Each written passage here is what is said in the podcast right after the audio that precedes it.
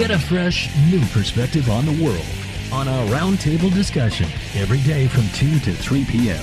only on Easy FM. It's the hour of roundtable with myself, Xiaohua, John, and Liu Yan in the studio. In an effort to reduce air pollution, Xi'an recently bought a smog cannon, which is an air-assisted machine that sprays fine water drops to over 70 meters high. The 900,000 yuan machine was installed on a truck so it can move around the city from 8:30 a.m. to 6 p.m. every day. And I looked at the picture. It's yeah, it's just a very very big cannon that uh, sprays water into the air. And the local government claims that it can reduce, it reduce smog significantly in the city. Do you think it really works? Well, I guess it depends on whether you believe them, because um, apparently the common water trucks can only push water to as high as 10 meters, but with this new truck, water can be pushed up to 70 meters high.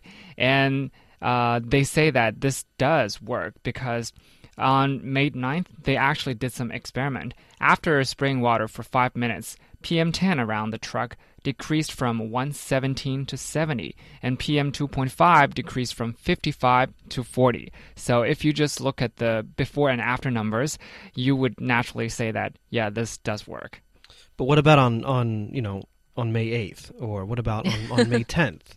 Um, and so to give us to give us the results of over over a 10 minute period of the area around the truck, mm. I think number one is not very good evidence to say whether this this works or not.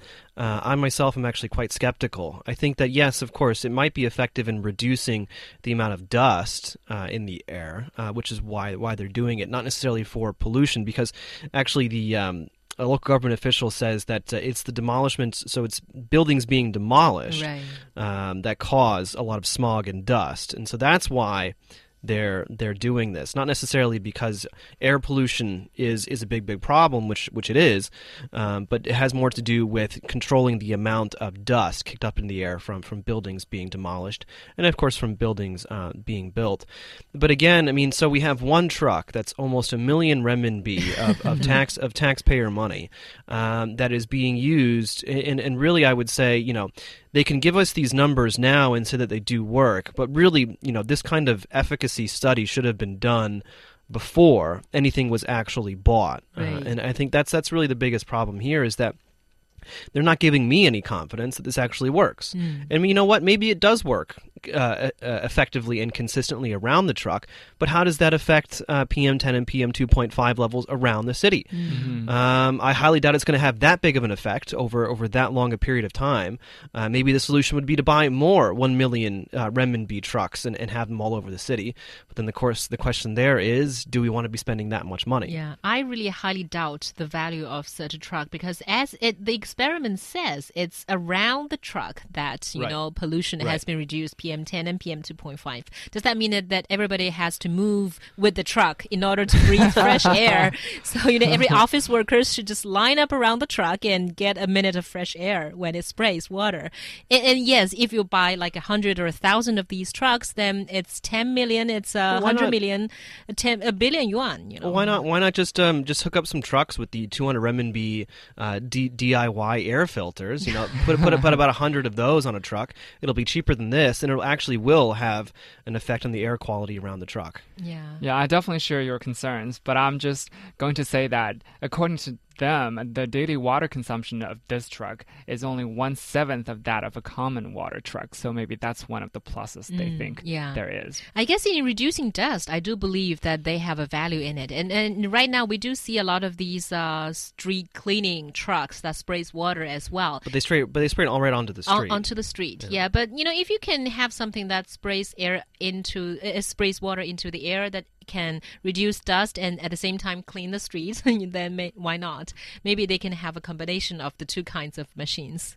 But anyway, you know, I I think at the same time of questioning this device, I also like to applaud them for at least thinking about it. I guess At least you know. spending a million renminbi on it. Well, no, at least uh, trying to figure out solutions. And the No, thing, they're not trying to figure out solutions. They, this, this, to me, this, this smacks of a scam. Because if they were trying to figure out solutions, we would have some kind of study, some kind of actual, real research to back up what, as far as I can tell, are bogus claims. Yeah, well, I very much doubt that it's the bo- if if it's a bogus claim, it's made by the government. It's probably more made by the company that produces the No, no, and I mean the local government official says that you know it's effective on PM two point five reduction. You know, after spraying water for ten minutes, as Liu Yan said, this is this is what this Yeah, uh, I local know, I know, but said. I, I mean, it's probably that the com- the comp whoever sells this, you know, has successfully convinced the government to use them, and then that's why they spent a hundred, uh, well, almost one million yuan on it. But anyway, so I either think it's a scam or, the or the, local officials are really stupid. no. Well, I'm not Or going to. Make a conclusion there, but you know, the point is, right now, major Chinese cities are all faced with smoggy air, and a lot of cities have come up with their own uh, versions of solutions. Do you think that these innovative ideas are innovative or a little bit stupid? I would say a lot of these ideas are actually very stupid. For example, last November, Xi'an actually covered ground in construction site with uh, a red carpet so that dirt could be buried underneath. I mean, just listen to that. if you can actually put dirt uh, underneath it, then you're not solving the problem. You're just Yeah. trying to cover up the problem. Yeah. So how's that doing good to anyone? Yeah. Also, you're you cannot you know get down and continue with construction once you cover everything up. Yeah, that that is part of it. I think if we look a lot of these different things, I mean, so anti-smog drones, Mm. um, artificial tornadoes, and, and things like that. I mean, what what we're looking at is um, trying to cure the disease by by by uh, dealing with the symptoms.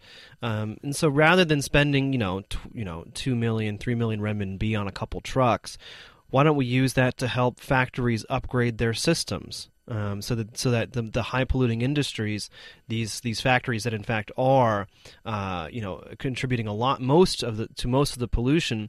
Well, we can you know the government the local government can spend that same amount of money, maybe a little bit more, maybe a little bit less, on on getting them to to upgrade and and put scrubbers on their smokestacks, um, get them to you know give them some money to help actually upgrade the actual manufacturing process, so there's less byproduct. Um, really, I think a lot of these plans, uh, while they it, you know they are laudable for being innovative to a certain degree and and actually trying to address a problem, I think they're trying to address the problem in exactly the wrong way. Yeah.